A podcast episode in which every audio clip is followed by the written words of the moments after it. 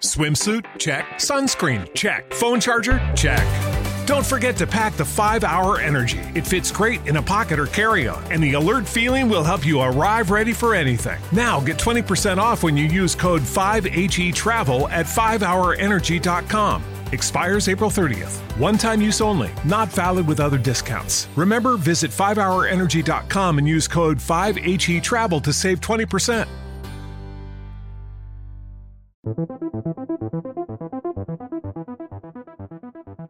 ¿Eres un estratega de la vida? Bienvenidos al podcast de estrategas del trail y run. Ser un estratega es disfrutar de la montaña, del asfalto, de nuestros amigos, trabajo y familia. Aprender y disfrutar cada día de nuevos aprendizajes, optimizarlos y sacarnos el máximo rendimiento. Todas las semanas tienes una cita donde traemos a profesionales sobre todos los ámbitos para llegar a nuestro siguiente nivel. Esto no es un podcast más de entrenamiento, es un podcast de vida.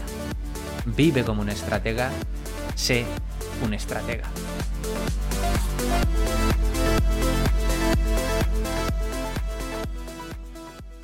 España tiene un problema de sueño. Hasta la mitad de la población duerme mal y la mitad toma somníferos. Leo en la portada de un periódico.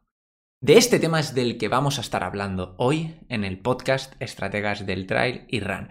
Y realmente el sueño es un grandísimo problema que no tenemos solo en España, sino que tenemos en todo el mundo.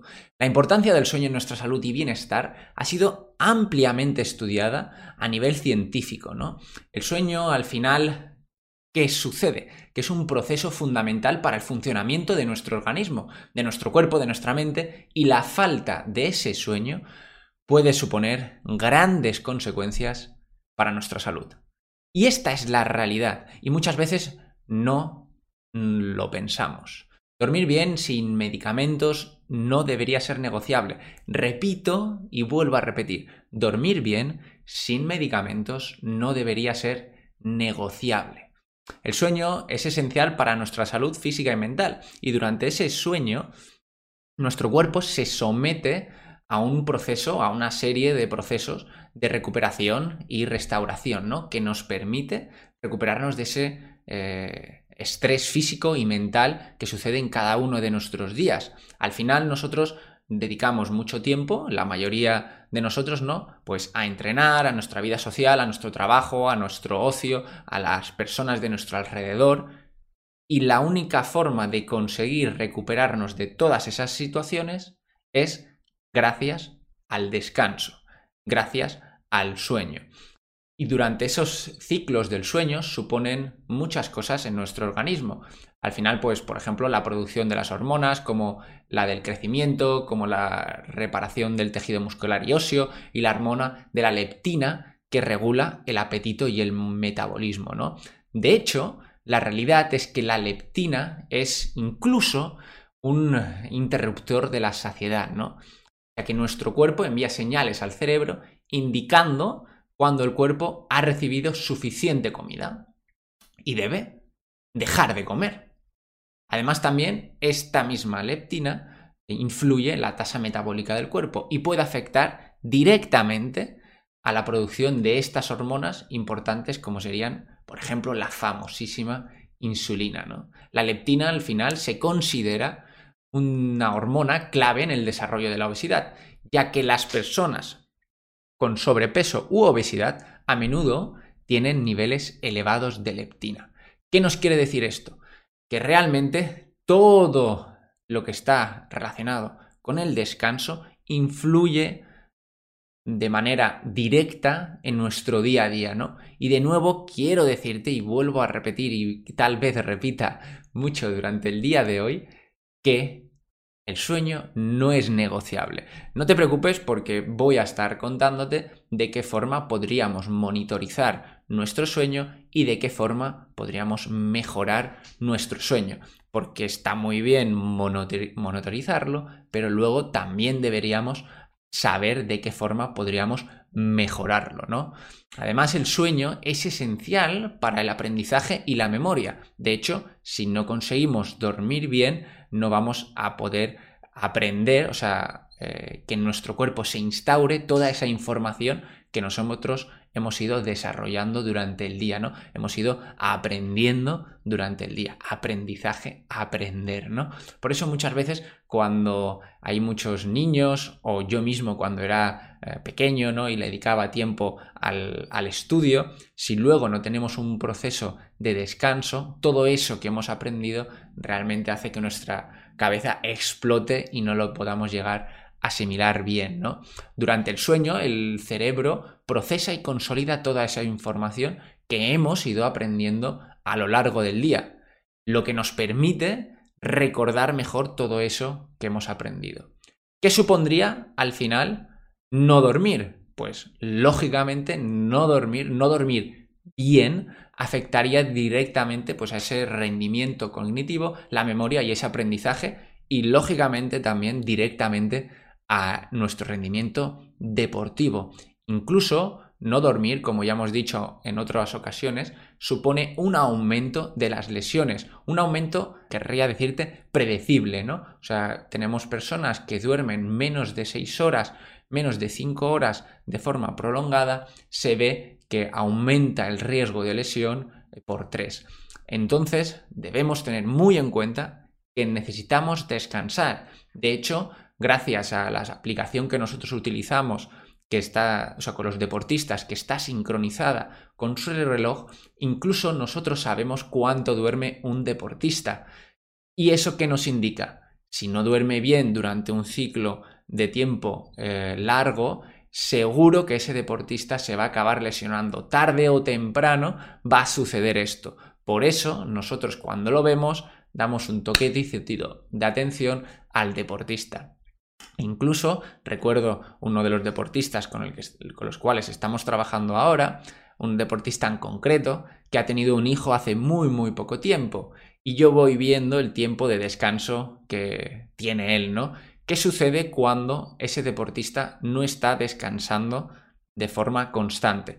Lógicamente tiene un proceso mucho más irritable, mucho más cansado, durante el día lo ve todo negro incluso encima eh, al tener una empresa todo se complica muchísimo más, ¿no? Eh, no es que solo te afecte en el rendimiento deportivo donde todo lo estás viendo peor, te estás cansando más, eh, los entrenamientos están pareciendo más duros, las series imposibles porque no tienes ganas, levantar peso imposible porque no consigues ni levantarte de la cama y luego todo eso también repercute en tu día, a día, como te digo, ¿no?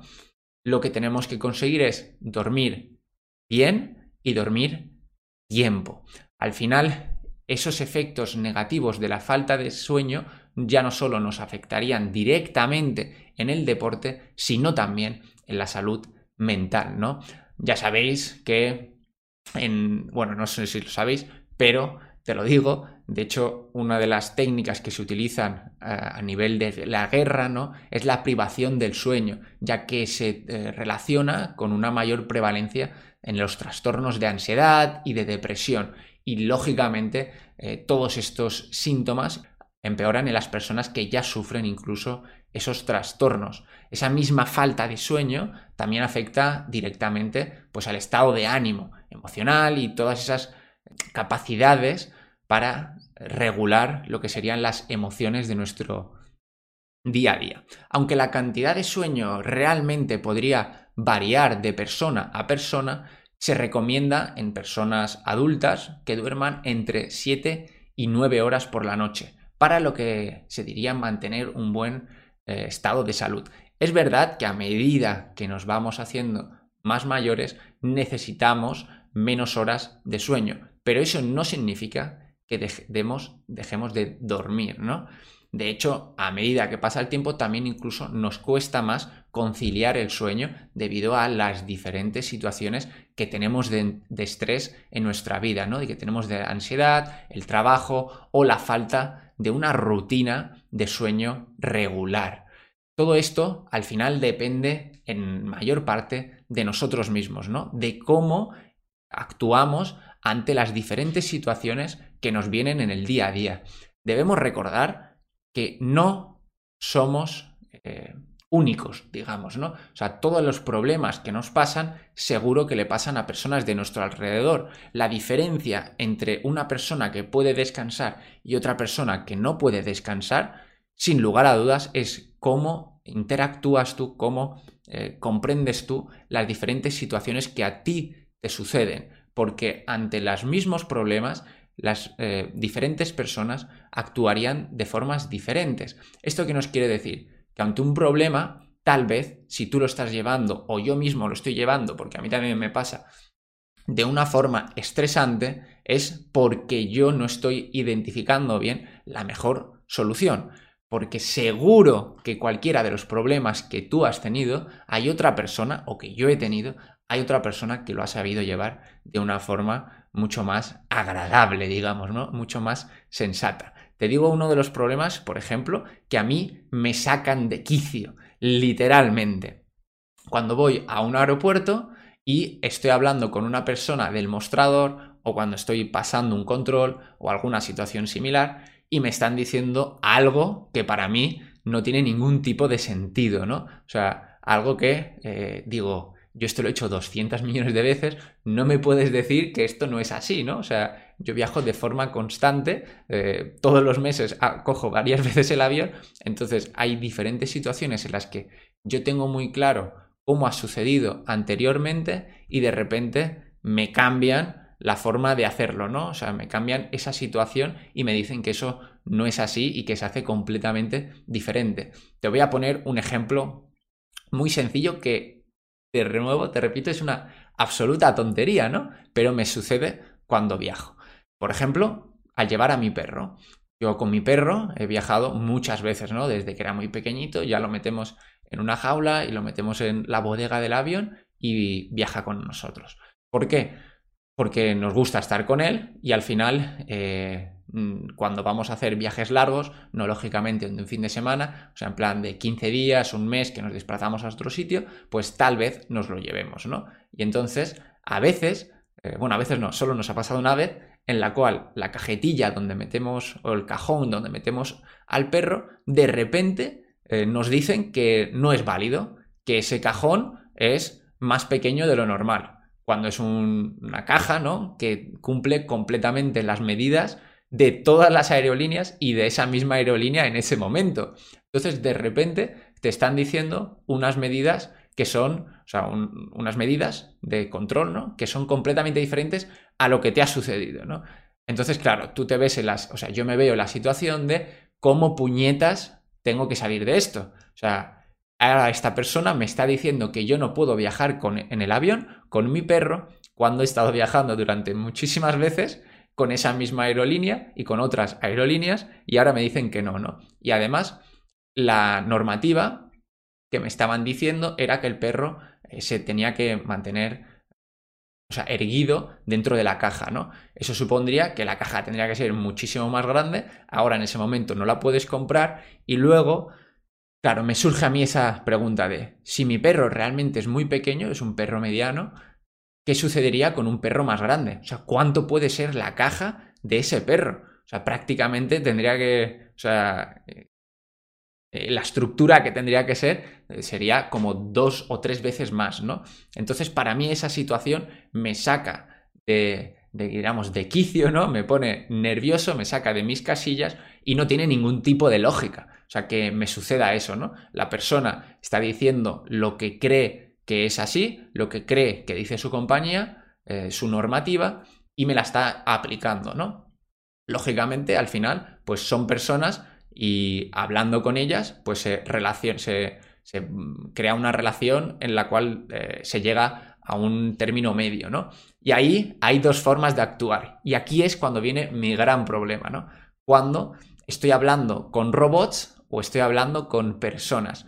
Un robot es el que me dice esto es la normativa y ya está, y tengo que aplicarla, ¿no? Para mí ese es el formato robot. Los que ahora tienen inteligencia artificial ya son otra cosa, pero los robots de A es igual a A y B es igual a B son los que me dirían la caja tendría que ser de esta forma y tú tienes que viajar de esta forma. Y en cambio, para mí las personas es vale, la normativa que yo pienso, o sea, que el profesional está pensando, es de esta forma y tendrías que aplicarla de esta forma. ¿Qué te diría eh, una persona que no es un robot y es una persona? Es, oye, la normativa es esto, deberíamos aplicarlo de esta forma, por favor, eh, que no vuelva a suceder y que cambia esto, ¿no? Y esto es lo que pasó al final, ¿no? Nos encontramos con una persona que era una persona y que no era un robot y llegamos a, a ese veredicto, ¿no? Entonces, cuando no llegamos a ese veredicto y me contestan de formato robot, es cuando a mí me saca de quicio personalmente, ¿no? Y en cambio, mi mujer, ante la misma situación, se lo explica de una forma diferente, eh, concuerda con ella y básicamente como que mira, o sea, habla de otra forma, desde otro punto de vista y consigue eh, solucionar ese problema. En cambio yo me frustro y digo, pero a ver, si yo sé que esto es así porque he viajado un montón de veces y no puede ser, ¿no? Entonces, como ves, son situaciones exactamente idénticas, yo no las llevo de una forma correcta y en cambio mi mujer sí. ¿Esto qué quiere decir? Que esto luego te puede afectar en tu día a día y sin lugar a dudas en el sueño. El estrés es muy perjudicial y afecta a cada una de las diferentes situaciones que nosotros vivimos en el día a día. Lo siento, lo siento, siento interrumpirte el podcast, pero creo que esto te puede interesar. Si eres corredor, quiero compartir contigo los 5 secretos clave que he utilizado con más de 350 corredores a los que he ayudado a través de Internet de forma individual para que consigan sus objetivos. Si este podcast te gusta, imagínate lo que puedes aprender si das un paso más. Aprovechalo. Puedes descargarlo directamente en la descripción de este episodio. Contada esta anécdota, quiero explicarte de qué forma podríamos monitorear el sueño. De una forma muy sencilla, gracias a los relojes o a las pulseras o a anillos. Incluso podrías monitorizarlo gracias a los colchones personalizados de presión que parecería que dormirías de forma suspendida. Herramientas muy interesantes para conseguir monitorizar tu sueño, sobre todo cuando sufres de él. Es importante que pongas herramientas para saber si realmente estás consiguiendo descansar o en cambio no.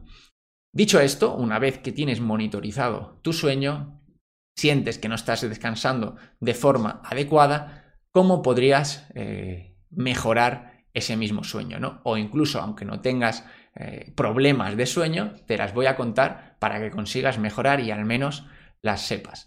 Pues mira, serían seis estrategias que te ayudarían a mejorar el sueño. Una de todas, y obvia, no es establecer una rutina de sueño al intentar irte a dormir, ¿no? Y despertarte siempre a las mismas horas todos los días, incluso los fines de semana. Yo, por ejemplo, de forma habitual me suelo levantar a las 7 de la mañana aproximadamente, aunque sean vacaciones, aunque yo no tengo muchas vacaciones porque me gusta trabajar, pero si tienes un periodo de vacaciones, yo me suelo levantar a la misma hora, ¿no? Los fines de semana me suelo levantar a la misma hora y siempre sin despertador. Siempre, siempre, siempre. Ahora mismo pues he estado por Nueva Zelanda y de forma diaria me levantaba siempre pronto, empezaba a hacer mis tareas, eh, las cosas que suelo hacer yo en mi día a día y ya las dejaba hechas a primera hora. Lo más importante, desde mi punto de vista, siempre tienes que dejarlo hecho al inicio del día. Siempre, siempre,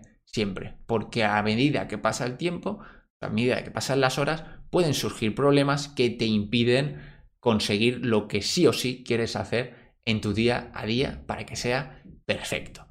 Luego, otra de las estrategias importantes es crear un ambiente propicio para el sueño. ¿Eso qué significa? Asegúrate, pues, que lógicamente tu habitación esté oscura, tranquila, que sea fresca y sea cómoda para dormir. Lógicamente no dormiremos con la televisión encendida. Luego, otra de las cosas que es muy importante es evitar el consumo las últimas horas, ya sea de cafeína y del alcohol, ¿no? La cafeína al final puede mantenerte despierto, un poco activado, por lo que de forma general sería mejor evitarla por lo menos entre 4 y 6 horas antes de acostarte. El alcohol, por otro lado, puede ayudarte a quedarte dormido, pero te va a interrumpir el sueño por la noche. en la segunda mitad de la noche.